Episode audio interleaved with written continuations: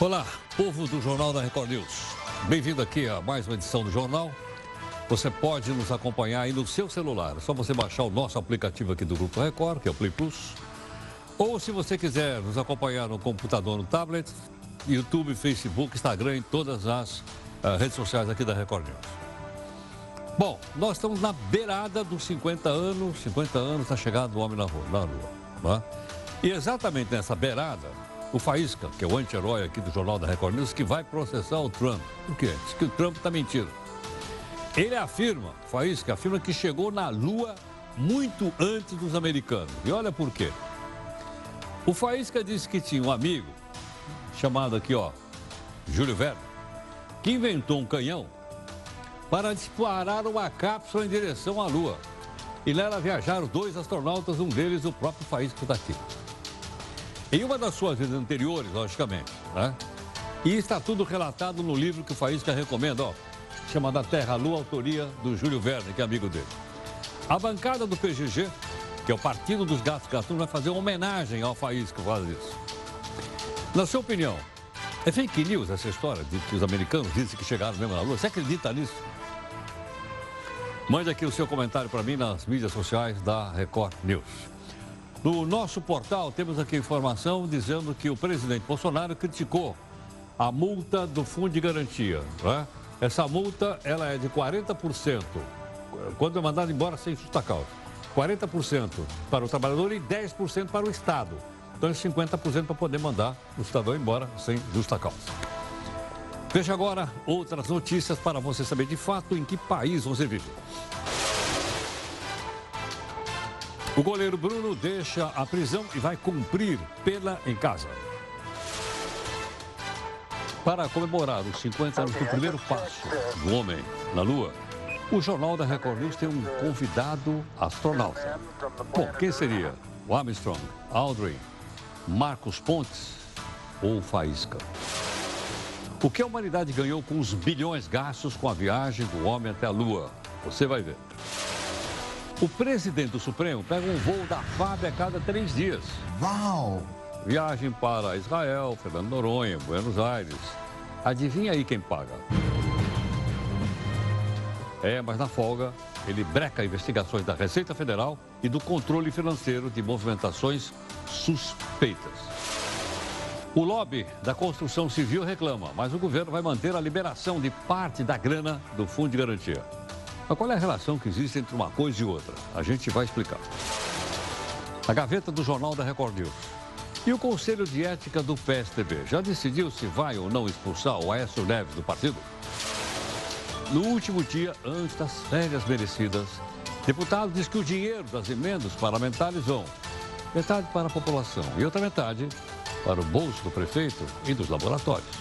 Uma licitação de um milhão de reais de medicamentos ele não entrega um milhão de reais de medicamentos, entrega a metade, 500 mil reais. A outra metade vai para o bolso do secretário da Saúde, ou para o bolso do secretário da Educação, ou para o bolso do prefeito.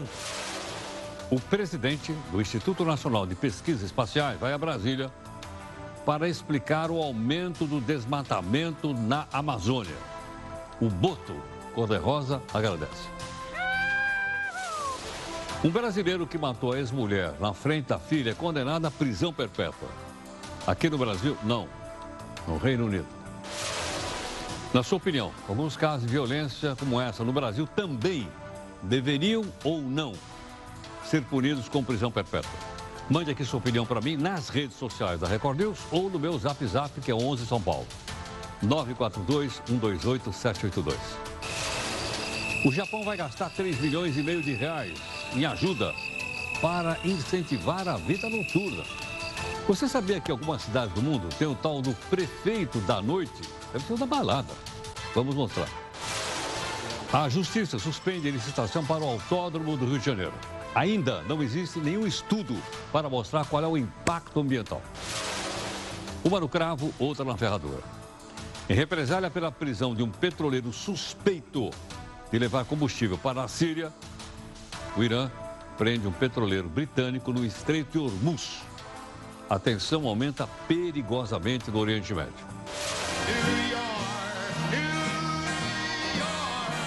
Veja aí a nossa imagem do dia. É este prédio em Nova York. Dá um show e equilibra ali, ó, um raio. Uma cidade americana toca a belíssima música Baby Shark para impedir que moradores de rua durmam em parques públicos. Você acha que dá para dormir com uma música dessa?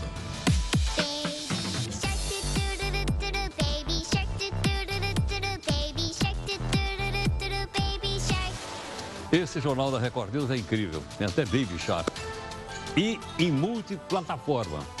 Você pode ouvir o Baby Shark aqui em qualquer plataforma que você quiser. E sobrar um tempinho, você pode cobrar da gente busca de isenção e busca de interesse público.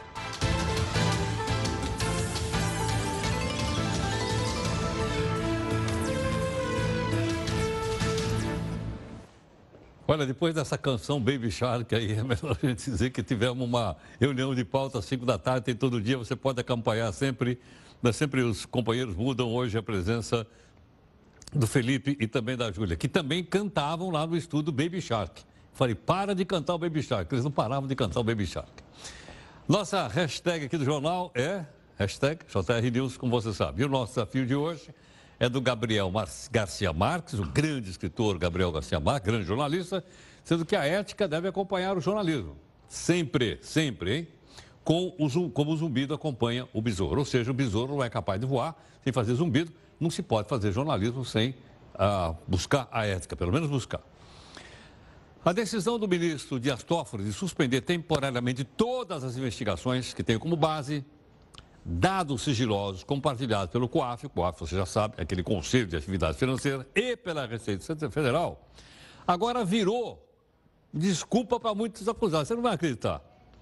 Além daquele suposto auto-intitulado médio, João de Deus, agora os advogados de pelo menos três réus da Lava Jato já encaminharam um pedido para a Justiça Federal solicitando que o Supremo julgue o caso referente a esses dados. Os clientes seriam suspensos das ações penais e tudo acabaria bem com todo mundo em liberdade. Será que é isso que a gente quer ou não? No último dia de atividades, porque o Congresso está tá, tá, tá de férias, não, desculpa, está em recesso branco. O deputado José Nelton ocupou a tribuna e deu uma declaração polêmica. E como nós vimos, né, nós resolvemos mostrar para você. Eu nem vou dizer para você o que, que ele disse, que é melhor você ver e olhar aí com os seus próprios olhos. Então, olha. Congresso vazio, a última, a última sessão para o encerramento do semestre. Em nome do povo brasileiro, senhor presidente, o meu discurso nesta tarde, eu acredito, não tenho a menor dúvida, eu irei impedir corrupção em muitos, em muitas prefeituras do Brasil é o chamado corrupto legal, senhor presidente. O que é o corrupto legal? O corrupto legal é aquele prefeito ou aquele secretário da saúde, da educação, que faz uma licitação, uma licitação de um milhão de reais de medicamentos. Ele não entrega um milhão de reais de medicamentos, entrega a metade, 500 mil reais. A outra metade vai para o bolso do secretário da Saúde, ou para o bolso do secretário da Educação, ou para o bolso do prefeito. Então, eu faço um alerta. No último dia de sessão, chegou a hora de mudar o Brasil, porque muitas emendas foram aprovadas, liberadas, e aí começa a farra com o dinheiro público. É o alerta que eu faço a todo o povo brasileiro, ao conselho aos conselhos municipais de saúde, de educação, para fiscalizar. Esse aí é o deputado José Nelton. Olha que acusação brava que ele fez, dizendo então que o pessoal faz emenda lá em Brasília, leva a grana para lá, aí bota metade lá no medicamento, outra metade vai para o bolso de alguém lá. Ele falou o prefeito, o secretário, em conluio com o hospital. Não é isso não? Foi isso que a gente acabou de ouvir agora. Seria bom não está nada quanto cidadão da gente ficar de olho. Certo ou não? Bom, quem é que disse mesmo que ia transferir a Fórmula 1 para o Rio de Janeiro? Alguém lembra aí ou não? Seria o. Será que foi o seu Jair? Pois é, mas que a justiça suspendeu a licitação para a construção do autódromo. Por quê? Porque não tem nenhum estudo lá de meio ambiente. O local é coberto parcialmente por floresta, floresta nativa, né? Teria que ser desmatada, já não chega a desmatar a Amazônia, quer desmatar lá também. E a pista e toda a infraestrutura e tal para a corrida de Fórmula 1, que aliás é um elemento extremamente é, poluidor, né? Os carros são extremamente poluidor. Poluidor no ar, poluidor no, no barulho que se faz. Eu não, não sei por que, que eles não chegaram ainda a uma fórmula, em vez de Fórmula 1, uma fórmula sustentável. Que tal com carros elétricos? Ficaria menos mal, não é? Já tem? Tem. A Fórmula E já existe de carro elétrico? O Massa está correndo lá? O Massa, ah é? Não sabia não. Bom, obrigado por corrigir aí. Obrigado. Bom, os empresários da construção civil estão preocupados com os impactos da liberação que o governo anunciou, vai anunciar de novo, do fundo de garantia. Ok ou não? Para a gente poder entender. O que está enrolado? Desculpa. Ah. Tá, estamos tentando conversar com a doutora Daniele Akimini. Akamini, não é isso ou não? Estamos com problema de comunicação. Então, tudo bem. A gente volta com ela daqui a pouquinho, ok? Vamos então para a próxima notícia ou... Ok, não. Vamos fazer então já o nosso primeiro intervalo. Você tem aí a nossa pergunta do dia para comentar em relação aí à pena, a pena de prisão perpétua né, no Reino Unido, que eu comentei com você agora há pouquinho. Está aí o nosso Zap Zap para você fazer os comentários que você julgar que são relevantes. Vamos lá. Agora sim, nós temos condições de conversar com a doutora Daniele Acamini, que é advogada especialista em economia da construção civil, gentilmente nos atendendo. Daniele, muito obrigado pela gentileza por atender aqui o Jornal da Record News. Você me ouve bem? Boa noite. Boa noite, obrigado. Daniele, qual é a preocupação que o setor de construção civil tem com a liberação de parte do fundo de garantia anunciada pelo presidente Bolsonaro?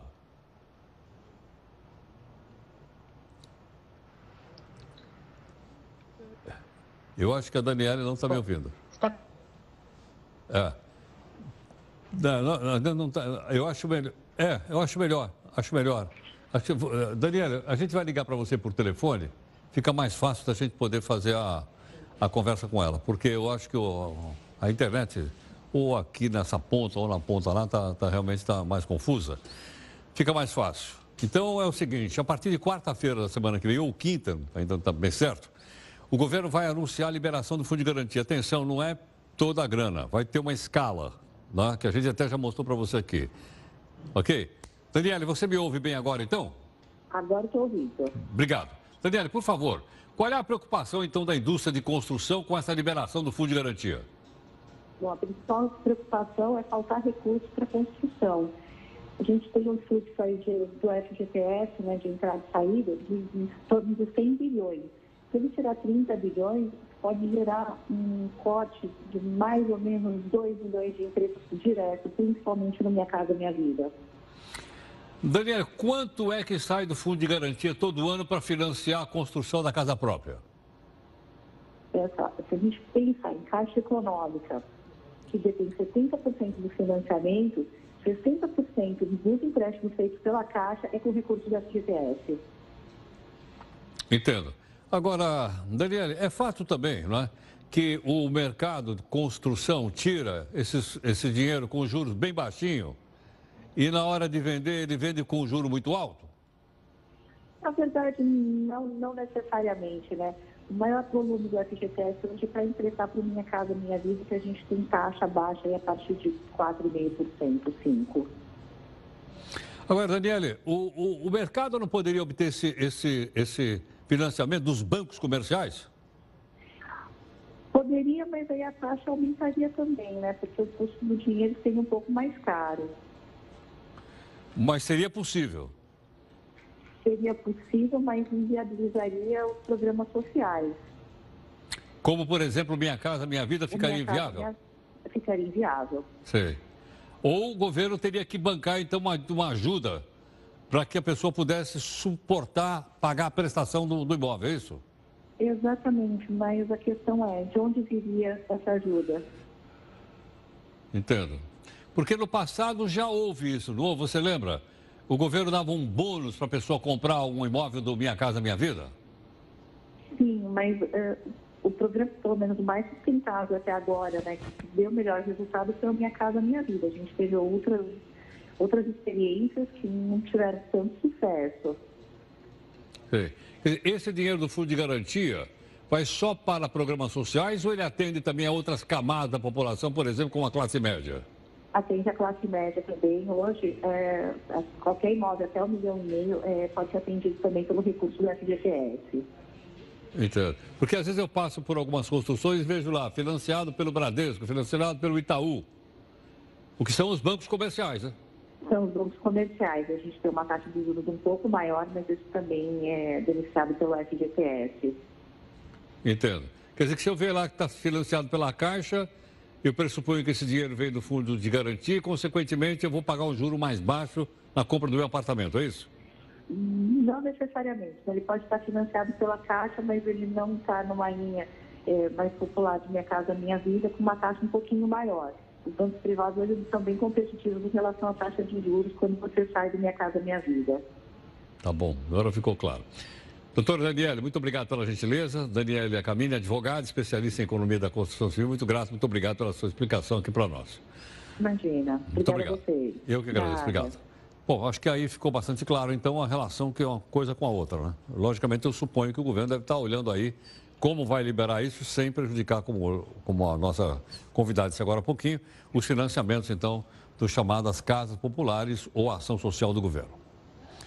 Olha, o Brasil já avalia a criação da sua própria moeda virtual. Mas será que daria certo? Um tipo assim de um, vou chamar de Bitcoin brasileiro? Que, aliás, o Will, você fala em Bitcoin, o Will, que trabalha aqui conosco, ele já fica. Tá dizendo? Will, dá uma olhadinha aqui nessa história do Bitcoin, no texto aqui do Eufrido Júnior. Dinheiro na mão é vendaval, é vendaval na vida de um sonhador.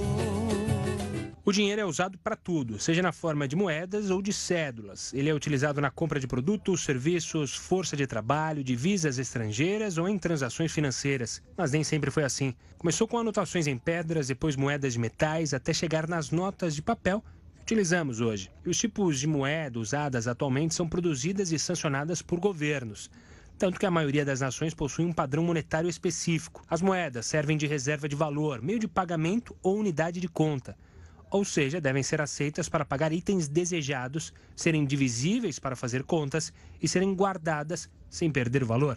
Mas aquelas notas que carregamos nas carteiras estão se tornando cada vez mais raras. Inclusive, já existem países com planos de acabar com o papel moeda. Surge então o conceito da criptomoeda, ou seja, uma moeda digital. E o Bitcoin é considerado a primeira moeda desse tipo. É uma forma de se transferir valores pela internet sem que seja necessário intermediários, ou seja, sem bancos. Na prática, é possível passar valores em Bitcoin de um celular para outro facilmente. Uma das diferenças do Bitcoin está no anonimato. Isso bate de frente com os controles que os países têm sobre as movimentações financeiras. Pensando sobre isso, é que vários bancos centrais criaram grupos de estudo para usar a tecnologia do Bitcoin, o chamado blockchain e muitos pretendem lançar as próprias moedas digitais. O único país que fez isso até agora foi a Venezuela, mas o Banco Central do Brasil, por exemplo, estuda essa possibilidade. Por aqui, essa criptomoeda não é regulamentada. Japão, Canadá, Suíça e Austrália já consideram o Bitcoin uma moeda legal. O que chama a atenção é como um banco central faria a emissão dessas moedas digitais. Hoje existem duas formas de emissão: via papel moeda e via reservas bancárias. É isso que não torna o Bitcoin popular mas a utilização dessa tecnologia pode causar mudanças na infraestrutura do mercado financeiro e mudar principalmente a nossa relação com o dinheiro. É esperar para ver. Só um detalhe. Will, quanto custa um Bitcoin hoje? Quanto está valendo? 37 mil. Quanto? 37 mil. 37 mil reais? Um Bitcoin? Um Bitcoin vale 37 mil reais. É só para a gente saber, porque ela é, é grana que não é brincadeira. Obrigado, Will. A Guarda Revolucionária do Irã confiscou dois navios hoje. São navios ingleses, ou com a bandeira inglesa, no Estreito do Hormuz. Você sabe onde é que fica o Estreito de Hormuz? Eu também não, então é melhor eu olhar aqui no mapa. Eu também não sei. Olha aqui, ó. Olha aqui. Aqui está a Arábia Saudita, aqui está o Irã, certo ou não? É, então aqui está o Oceano Índico. Então o Estreito de Hormuz é aqui, ó. O navio petroleiro entra por aqui, passa por aqui e vai buscar petróleo aqui em cima. Aqui é a Síria. Então, aí o petroleiro volta, mas ele tem que passar nesse lugarzinho estreito aqui, tá vendo ou não? Irã está aqui, ó.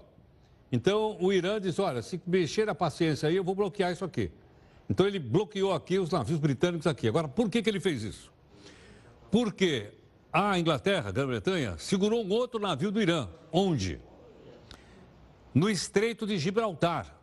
E onde é que fica o tal do Estreito do Gibraltar? Vamos ver se a gente aparece aqui, o Estreito do Gibraltar. Isso aí é o globo terrestre. Não é, mas não é plano. O, o mundo não é plano, isso aqui está redondo. Está aqui, o Estreito de Gibraltar. Vamos ver se você entende aqui, ó. Esse aqui, ó, é o mar Mediterrâneo. Tá certo? Aqui é a Espanha.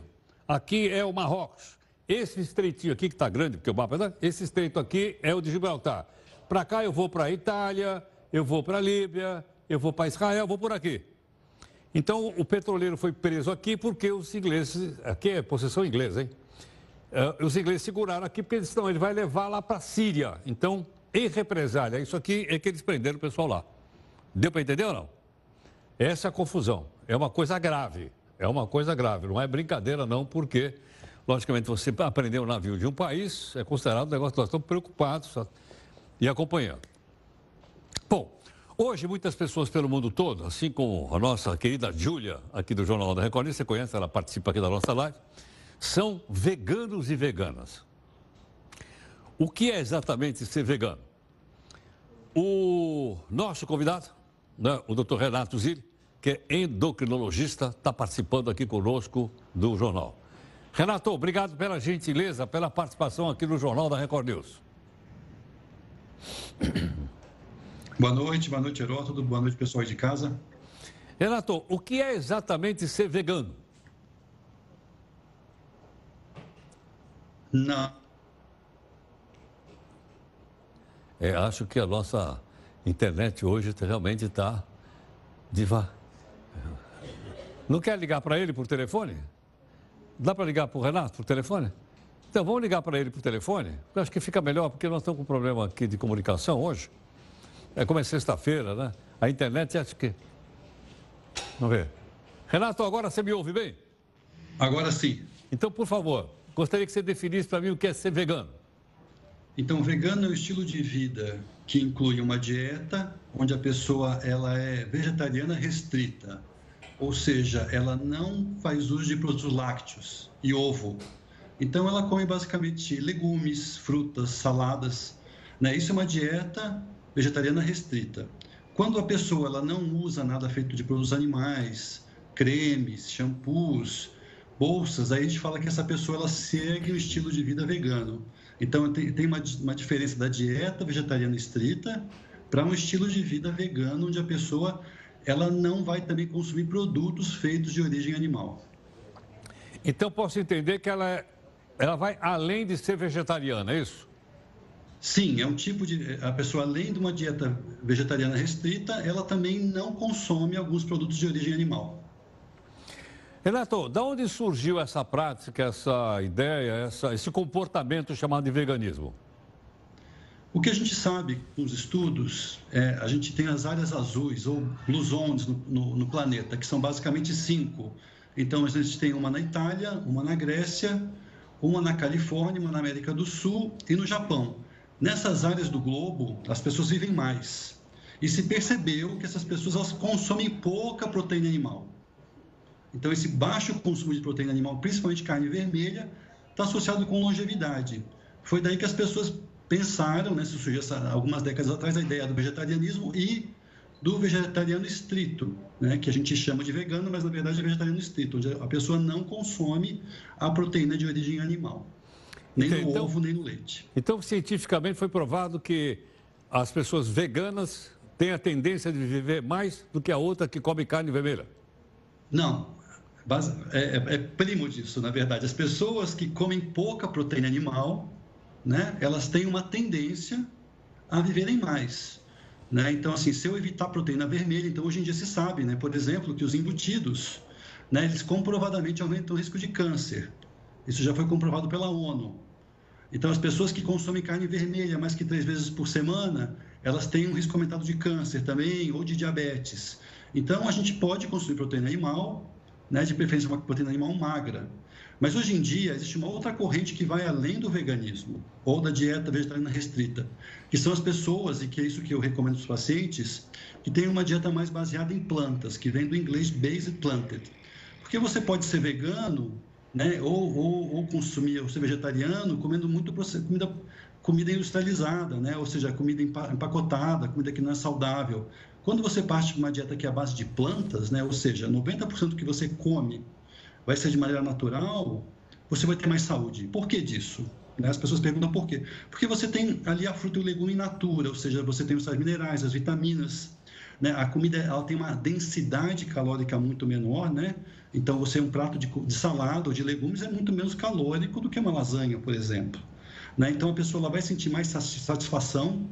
Com isso, ela vai gerar uma flora intestinal bacteriana mais saudável que vai evitar, né? Tudo isso vai evitar com que ela tenha menos diabetes, hipertensão, obesidade e infarto lá na frente. Agora, Renato, e onde é que uma pessoa, então, vegana, obtém um pouco, obtém proteína? Então, hoje a gente tem, né? Quando a gente pensa nos vegetais que tem mais proteína, a gente tem o feijão, a gente tem os cogumelos, a gente tem a soja, né? Que se faz muita soja. Aqui no Brasil não é muito comum, mas já existe frango de soja, né? O hambúrguer de soja é uma coisa que está entrando aqui no Brasil, mas nem todo hambúrguer é muito palatável e ele é caro. Mas em alguns outros países a gente tem uma opção é, vegetariana, que a pessoa ela consome a proteína de alto valor biológico, né? que tem o sabor de uma proteína animal, mas na verdade é vegetal. Agora, então o veganismo, ele está restrito à alimentação ou outro tipo de comportamento? Por exemplo, não compro sapato de couro porque mataram o bicho para poder tirar o couro do meu sapato. Ela, não, não é, então é isso. Tem a dieta, né? Tem a dieta que a gente fala que é vegetariano restrito, que as pessoas confundem isso com ser vegano. Ah. E tem aquelas pessoas que são veganas, ou seja, além da dieta restrita, né? Ou seja, não consome leite, não consome ovo nem derivados, né? Queijo e, e iogurte, ela também não vai usar nada de couro, ela não vai usar produtos que são testados em animais, então ela tem uma restrição ao estilo de vida dela, dela muito maior do que uma pessoa que é só vegetariana estrita. Né? Aí vai, às vezes, do conceito da pessoa, da filosofia de vida da pessoa. Né? O que a gente pode falar é que as pessoas vegetarianas, né, principalmente vegetarianas estritas, elas correm um risco maior de deficiência de algumas vitaminas. Sim. Basicamente, vitamina B12, né, que a gente vai ter na carne e no ovo. Renato, a Jéssica quer saber se qualquer pessoa pode ser vegana.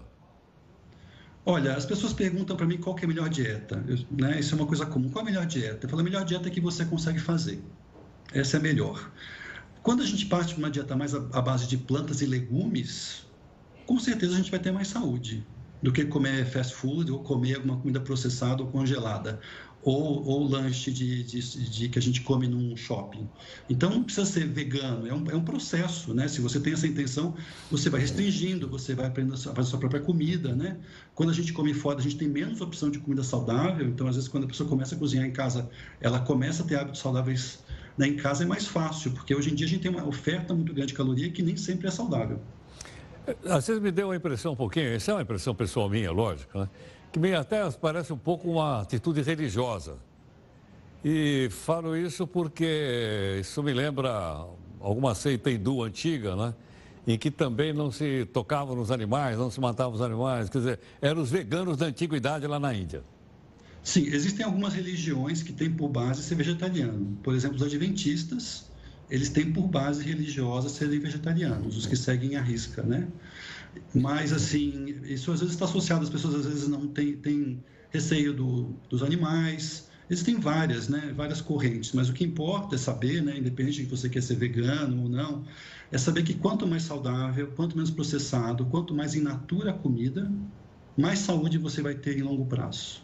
Né? Isso vai ter menos obesidade. A gente tem uma, uma, epidemia de obesidade e sobrepeso no país. Né? Mais de 50% da população brasileira se encontra acima do peso.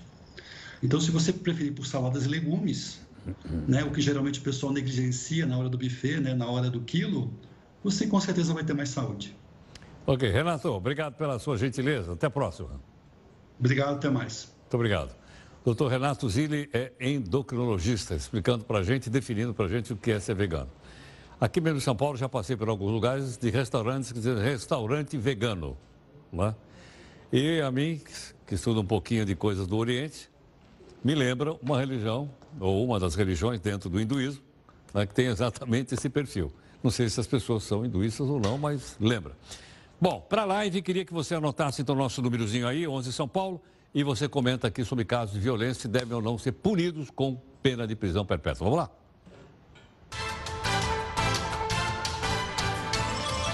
A Associação Médica Brasileira disse hoje que vai recorrer à Justiça para barrar uma proposta do MEC. Que, que o MEC quer fazer?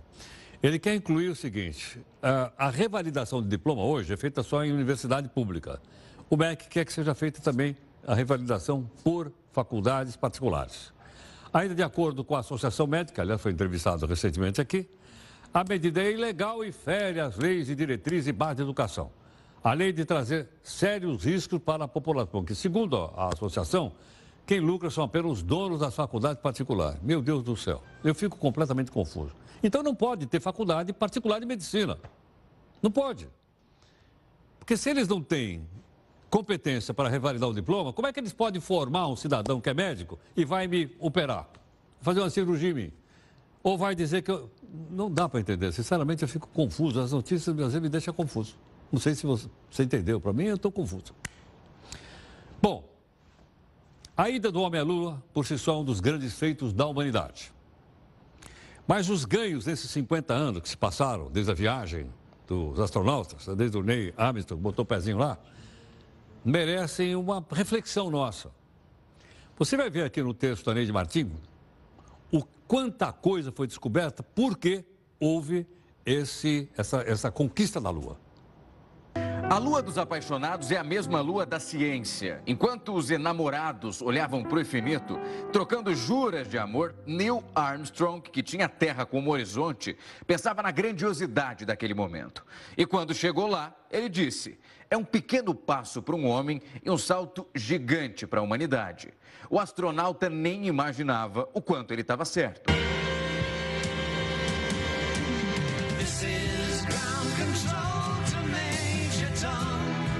Os avanços conseguidos após o pouso da Apollo 11 há 50 anos jogaram luz em muitos assuntos. Até hoje, os quilos de pedras trazidas para a Terra e alguns dos instrumentos deixados na Lua continuam a fazer a alegria dos cientistas. Essa troca de tecnologia desvenda segredos sobre a ciência espacial. Um sismógrafo consegue detectar a espessura da crosta lunar e revelar como é o interior dela.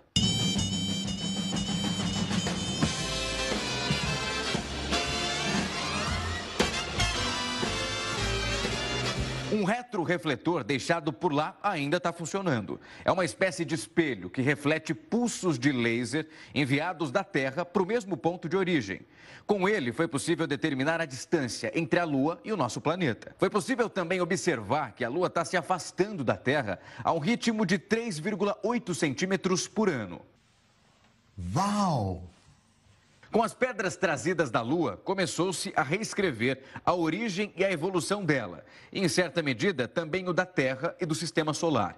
Pensava-se que a Lua era composta de um material datado nos primeiros tempos da formação do sistema solar e que ela teria se formado no frio, a menos de 300 graus Celsius. Mas a teoria mais aceita indica que um enorme corpo celeste, talvez do tamanho de Marte, colidiu com a Terra. Por conta desse impacto, um pedaço do nosso planeta se desprendeu e formou a Lua. No início, era um corpo incandescente, quase fundido, que foi esfriando. O registro de crateras da Lua nos conta que os grandes impactos de meteoritos eram algo comum nos primórdios do sistema solar. São muitas as descobertas científicas, mas para a maioria, a conquista mais fascinante é simplesmente a presença do homem na imensidão do universo. Fly me to the moon, let me play Olha, numa dessas passagens que você está acostumado aqui ao Jornal da Record News, até brinquei com vocês que um escritor francês, século XIX, chamado Júlio Verne, escreveu um livro chamado Da Terra-Lua. É, o pessoal diz, isso é mito, né? isso é ficção. Ele escreveu isso mais ou menos uns 100 anos antes e três astronautas chegarem lá no nosso planeta. Dois ficaram no planeta e o terceiro ficou uh, auxiliando. Ou seja, 50 anos então dos astronautas na Lua, mas qual é a sensação, qual é o trabalho que o astronauta faz? Nós estamos aqui na ponta da linha com o astronauta brasileiro, hoje que é ministro da Ciência e Tecnologia, gentilmente nos atendendo, que é o ministro Marcos Pontes. Ministro, muito obrigado pela gentileza por atender aqui o Jornal da Record News. Olha, obrigado, obrigado pela lembrança. Realmente é um prazer falar com vocês, falar com o Brasil, é, numa data muito especial para a humanidade, né, nesse aniversário de 50 anos do pouso na Lua da Apolo 11. Ministro, como é a sensação que você passou de estar dentro de um foguete e ele se acelerado rapidamente em direção ao espaço? Olha, é, primeiro, é uma expectativa muito grande, você treina muito para aquele momento. É, quando você está sentado ali, lembrar que são 200, no caso da Soyuz, 200 toneladas de combustível e, lógico, depois de tanto treinamento, você espera que tudo dê certo, mas você está muito focado ali com, com cada passo do procedimento e você lembra da família, você lembra do país. E naquele momento, eu lembro que o Pavel, que era o comandante, ele falou para mim: faz um sinal para o seu país. Eu queria dizer que o país todo estava indo comigo. E a única maneira que eu consegui de fazer, fazer isso foi apontar para a bandeira, né, pensando: estamos todos indo juntos para cima. Né? Foi por isso que eu apontei com dois dedos. Eu não sei nem se alguém notou isso, mas dois dedos dava a noção de juntos, né? melhor do que um dedo só. Ministro, em algum momento você se sentiu inseguro no lançamento da missão ou durante a missão? Olha, a gente foca muito no, na, na, no procedimento, a gente treina muito, né? Lógico que você, o medo é uma sensação natural, né? Uma emoção natural do ser humano, ele sempre vai existir, mas o treinamento leva você a aprender a trabalhar com medo, trabalhar com as suas emoções e continuar a fazer o procedimento mesmo assim. Né? Isso é parte do treinamento e é um, é um conhecimento que vem sendo adquirido ao longo de muitos anos com astronautas de várias nacionalidades, de, de, de vários, vários tipos de profissões. Então, a gente tem um, um treinamento excelente para isso. Então, é, você pode se sentir com aquele friozinho na barriga, mas você continua a fazer a sua, a sua parte. E como é a sensação da ausência da gravidade, né? Que nós estamos aqui tão acostumados com ela no planeta e foi descrita pelo Isaac Newton. Olha, é interessante porque quando você está em órbita do planeta, você está dando uma, uma volta, né? no caso da estação espacial, você dá uma volta na Terra a cada 90 minutos e isso significa uma velocidade aproximada aí a 400 km de altitude, uma velocidade aproximada de 28 mil km por hora. Então, toda essa dinâmica faz com que a gente tenha o, essa, esse ambiente que a gente chama de microgravidade, né? ou zero G. E, a, a princípio, os primeiros dois dias, o seu corpo tem que se adaptar a essa nova condição. Então, você sofre um pouco, vai ter dor de cabeça, vai ter coriza, é, o coração parece estar batendo no pescoço. Ah, então, a sensação no início não é muito boa, mas o corpo ele vai se adaptando, isso é uma, uma maravilha, nossa, nosso corpo ele vai se adaptando e no final de dois dias você já está bem melhor, já não, não, não sente nenhum desses esforços. Lembrando que, mesmo com essa sensação, você tem que continuar a trabalhar. Né? Cada dia no espaço é importante. É, então, é uma, a sensação no início é estranha, mas depois que você se habitua, é excelente. Né? Você se sente é, muito bem, embora o seu corpo ainda esteja sofrendo essas, é, esse efeito do espaço. Mas, em termos de sensação, é muito tranquilo, muito bom. Ministro, nós estamos também acompanhando aí que os próximos passos agora é que, ao invés de empresas estatais como a NASA, agora nós temos empresas privadas. Pelo menos duas americanas, tem na Europa, tem na Rússia também empresa privada. Né? Para onde nós estamos indo? Para onde vai chegar isso? A economia está avançando no espaço, é isso ou não? Exato, exato. A exploração espacial ela tem tomado destinos é, que envolvem o setor privado. Né? Então, são muitas empresas trabalhando nos Estados Unidos, em outros países também, é, para levar equipamentos, levar seres humanos. Daqui a pouco vai começar mineração em espaço, coisas assim.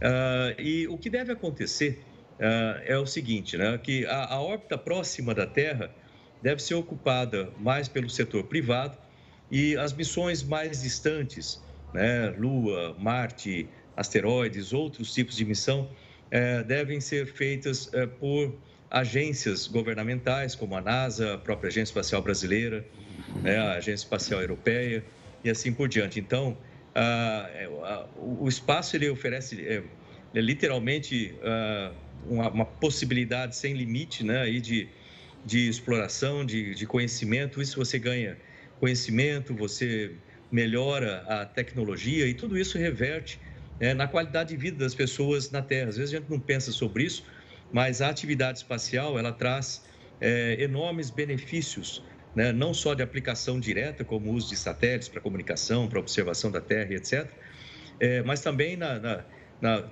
para é, descobrir e é, desenvolver novos remédios, novos materiais é, e uma série de outras coisas que a gente chama de spin-offs né, do, do programa espacial. E o Brasil ele vai acompanhar essas mudanças, vai acompanhar essa tecnologia também. Ministro, qual é a avaliação da reutilização da base de lançamento lá em Alcântara, no Maranhão? É, nós estamos. É, essa base ela está lá já há 30 anos e agora é um momento muito especial porque é, nós temos o acordo de salvaguarda tecnológicas com os Estados Unidos assinado. Ah, logo depois desse, vem acordos com outros países, acordos semelhantes. Aliás, esse é um acordo muito simples, né? é um acordo técnico assinado entre países é, que, que garante a, a, o cuidado com a tecnologia. O que, que significa isso?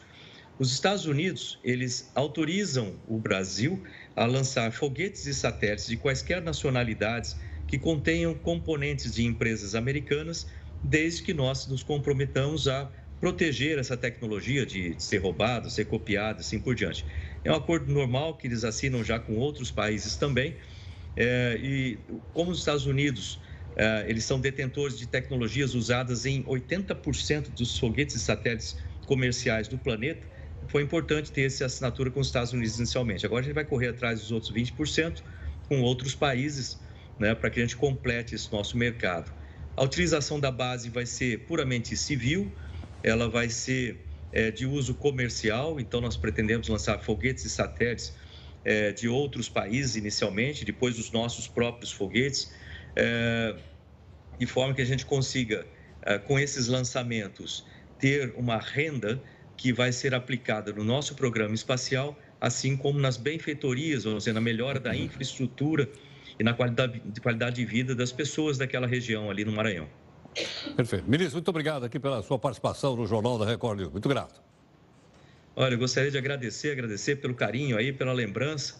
Realmente essa, essa data, né, essa semana, essa comemoração é muito importante, razão pela qual estou aqui é, na NASA, também com encontro com outros astronautas, mas eu estou aqui, você vê de macacão, estou de licença não remunerada da função de ministro, mas é, é, eu considero essa, esse tipo de atividade também muito importante para projetar a imagem do Brasil, lembrando que eu sou o único astronauta internacional convidado a participar desses encontros aqui. Isso é uma coisa muito boa para a gente lembrar para o país.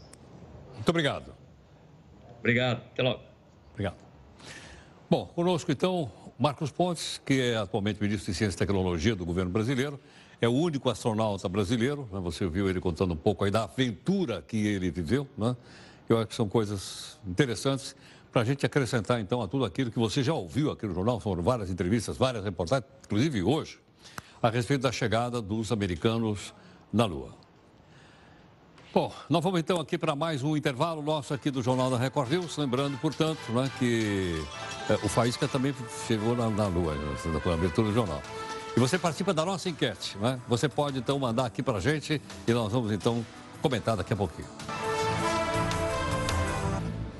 O Sambódromo aqui de São Paulo se chama EMB e está em fase de privatização. Vai ter um lance mínimo, se você quiser entrar lá, é pouca coisa, é um bilhão e meio de reais. Caramba! Pode participar do processo empresas brasileiras ou estrangeiras que queiram uh, tomar posse lá. A Prefeitura diz que pretende investir uh, essa grana em saúde, educação, habitação e mobilidade. Os vencedores da licitação vão poder disponibilizar a área do sambódromo para carnaval, lógico, né? e para eventos religiosos e também para eventos comerciais. Eu já vi empresas de automóveis fazendo desfile aí, vendendo aí, tem que aproveitar a área, né? Para ficar fechado o ano inteiro. Então tá aí, vamos ver o que vai dar. Por falar em cidade, a de Tóquio, no Japão, vai gastar 3 milhões e meio de reais para incentivar as pessoas para ir para a rua. Aliás, aqui nem precisa isso. A turma aqui do jornal não precisa incentivar, não. Balada, a turma, tá todo mundo lá. A cidade de Tóquio anunciou a criação do Embaixador da Noite. Uau! Em outras cidades da noite seria chamado de prefeito noturno. Você vai entender aqui no texto do Felipe Leme.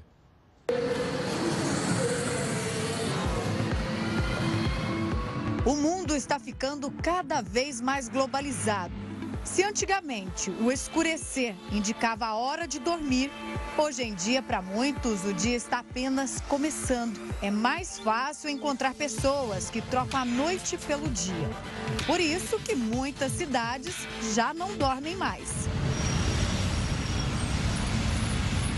Mas o povo da madrugada não se resume a pessoas que trabalham à noite ou as que têm o relógio biológico invertido. A vida noturna, para muitos, é sinônimo de diversão. E é visando esse público que a cidade de Tóquio vai investir pelo menos 3 milhões e meio de reais.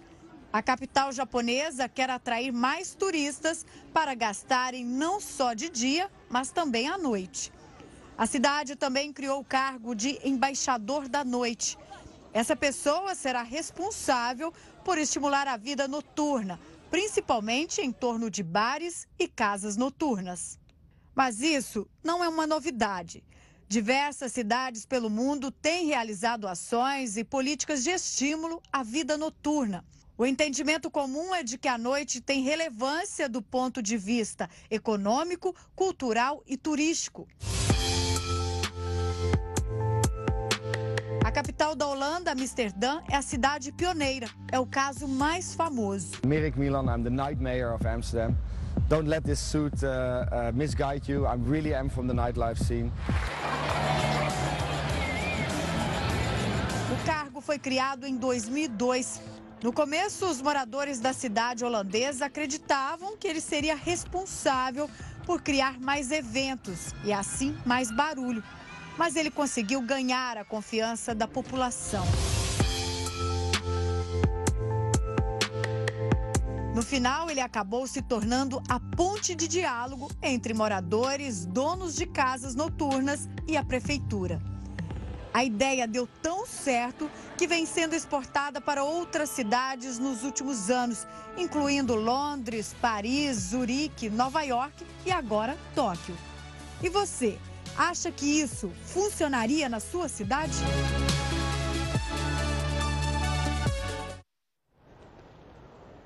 Já pensou ter dois prefeitos? Às vezes um prefeito só já é um pé, imagine dois.